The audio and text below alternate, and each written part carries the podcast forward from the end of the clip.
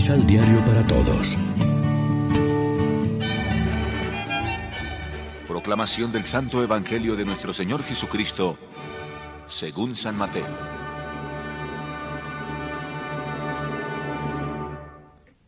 Les propuso otro ejemplo.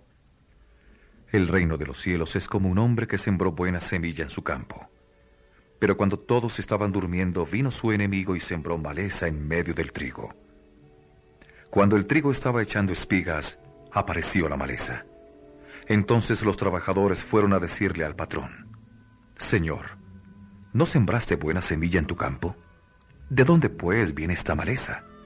Respondió el patrón, eso es obra de un enemigo. Los obreros le preguntaron, ¿quieres que la arranquemos?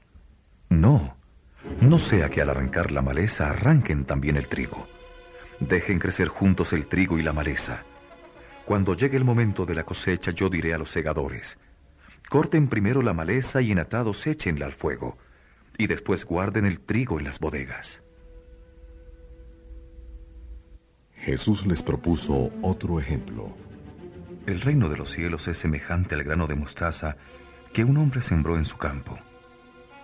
Este grano es muy pequeño, pero cuando crece es la más grande de las plantas del huerto y llega a hacerse arbusto de modo que las aves del cielo se posan en sus ramas.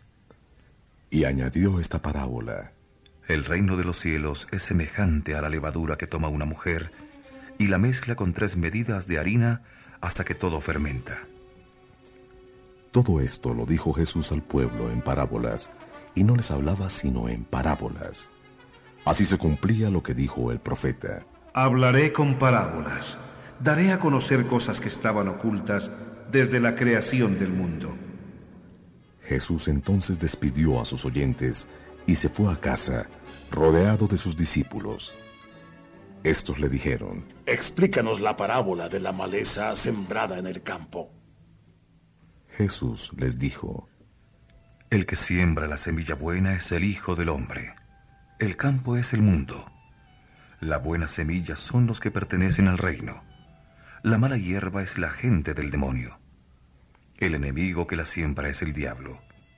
La cosecha es el fin del mundo. Los segadores son los ángeles.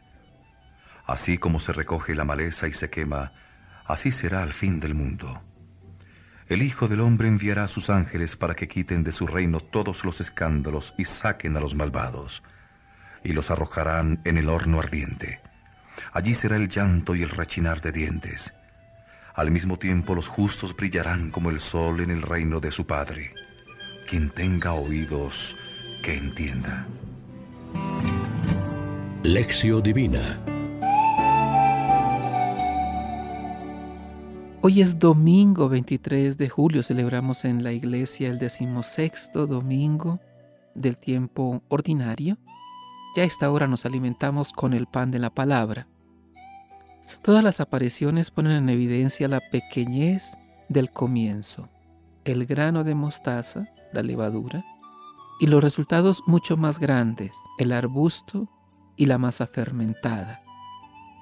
Sobre todo, pone en evidencia la fuerza interior que tiene el Evangelio y la palabra de Dios capaz de transformar el universo. Las dos comparaciones de la semilla de mostaza y de la levadura nos enseñan también cuál es el estilo de la actuación de Dios. No es el estilo de la violencia ni de la espectacularidad. ¿Qué ruido hacen la semilla y la levadura para realizar el admirable proceso de transformación que producen? El reino actúa calladamente y con eficacia porque tiene una fuerza interior que hace pasar a la semilla desde su estado inicial a la madurez del fruto y a la levadura le da la capacidad de transformar una masa de pan. El reino que vino a implantar Jesús nació en un pueblo insignificante, fue rechazado por las autoridades y el mismo Jesús acabó ajusticiado. Pero ese reino tenía una fuerza tal que germinó y creció y se ha convertido en un árbol gigantesco que florece y que ofrece la salvación a toda la humanidad. Los creyentes en Jesús, la iglesia, También deberíamos seguir un estilo de actuación parecido, no basado ni en el poder, ni en el prestigio, ni en la organización admirable de las instituciones, ni en las estadísticas triunfalistas. Los seguidores de Jesús no buscamos aplausos, ni pregonamos nuestros éxitos, ni ser protagonistas. Más bien, seguimos la consigna que Él nos dio, que tu mano izquierda no sepa lo que hace tu derecha. Reflexionemos. ¿Cuál es nuestra reacción ante el mal que vemos en el mundo? ¿La de los siervos o la del amo? ¿Qué signos de la presencia de Dios logramos vislumbrar en nuestra vida? Oremos juntos. Señor, solo tú sabes distinguir el trigo de la cizaña. Haz que en nuestras vidas crezca la semilla de tu gracia, para que seamos, con fe y con humildad, fermento del amor y de la vida, que nos llevan a aceptar a los otros como iguales e hijos del mismo Padre. Amén. María, Reina de los Apóstoles, ruega por nosotros.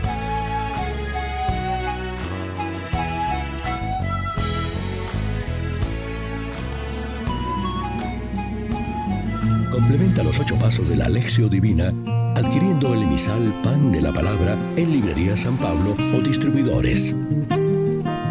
Más información www.sanpablo.co Pan de la Palabra. Vive la reflexión.